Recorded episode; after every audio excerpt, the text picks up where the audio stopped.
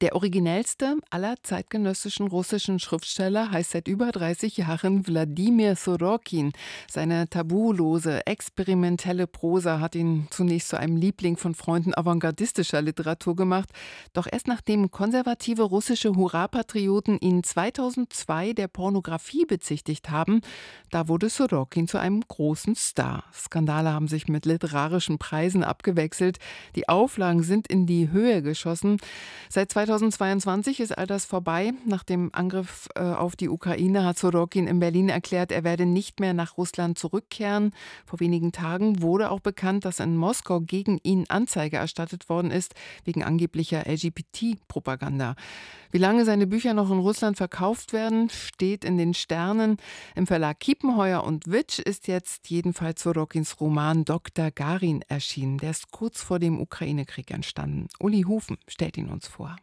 Zehn Jahre sind vergangen. Zehn Jahre im Leben von Dr. Garin, zehn Jahre aber auch seit die deutschen Leser dem charismatischen Arzt mit Kneifer zuerst begegnet sind.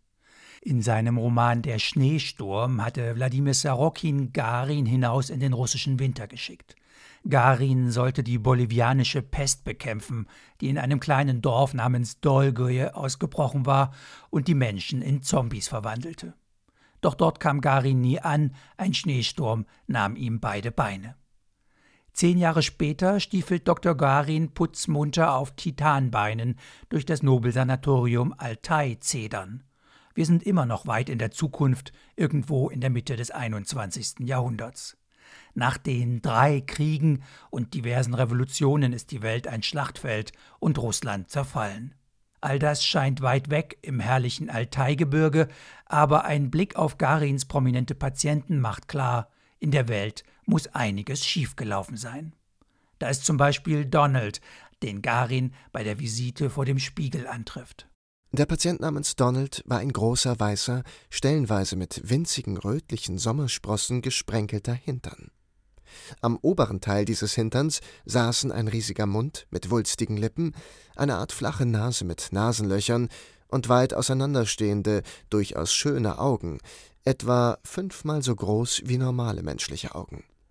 Aus den runden Seiten des Hinterns reckten sich zwei dünne, biegsame Arme mit vier fingrigen Händen. Donald ist einer von insgesamt acht PBs oder Political Buddies, die von Dr. Garin betreut werden. Die anderen sieben sehen ähnlich aus und heißen Silvio, Angela, Emanuel, Boris, Shinzo, Justin und Wladimir. Dr. Garin und Sarokin haben viel Spaß mit den früheren Staatschefs der G8. Patient Wladimir antwortet auf jede Frage mit demselben Satz. Ich weiß nicht. Silvio kann gar nicht genug bekommen von Garins elektrischer Spezialbehandlung. Signor Dottore, please, der Blackjack. Boris wiederum verlangt von Angela mehr Hingabe bei einem Furzwettbewerb. Zeig uns die Macht der Walküre. Scherze wie diese sind genau wie burleske Sex- und Drogenszenen seit langem ein Markenzeichen von Wladimir Sarokin. Auch in Dr. Garin bestaunt man seine ruchlose Erfindungsgabe. Aber weil die Welt ist, wie sie ist, wird das famose Treiben bald rüde unterbrochen. Haben Sie schon die Neuigkeiten aus Schemonaicha gehört? Nein. Die Kasachen haben ein Ultimatum gestellt. Nämlich?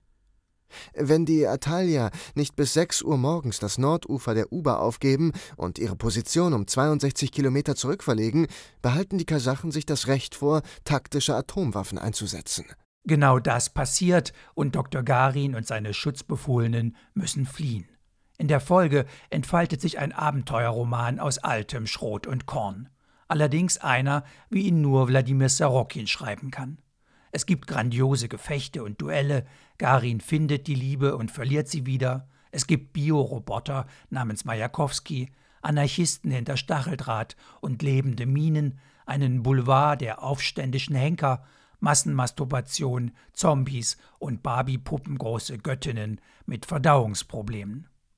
All das macht Dr. Garin zu einem atemlosen Lesevergnügen. Aber das Erstaunlichste an diesem Buch ist, dass es nicht nur atemlos ist, sondern auch vollkommen leb- und emotionslos.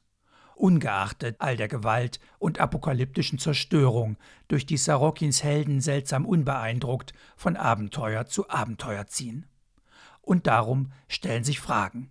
Ist genau das der vielleicht größte Trick des literarischen Magiers Wladimir Sarokin? Diese Teilnahmslosigkeit in der Apokalypse. Ist das die Zukunft, die auf uns alle zukommt? Oder ist Dr. Garin vielleicht doch ein katastrophal hohler Roman? Die Antworten auf diese Fragen liefert Sarokin möglicherweise selbst. Der dritte und letzte Teil der Garin-Trilogie ist gerade in Moskau erschienen. Na, immerhin. Und auch bei Kiepenheuer und Witsch in Deutschland, Wladimir Sorokins Dr. Garin in der Übersetzung von Dorothea Trottenberg. Die knapp 600 Seiten kosten 26 Euro.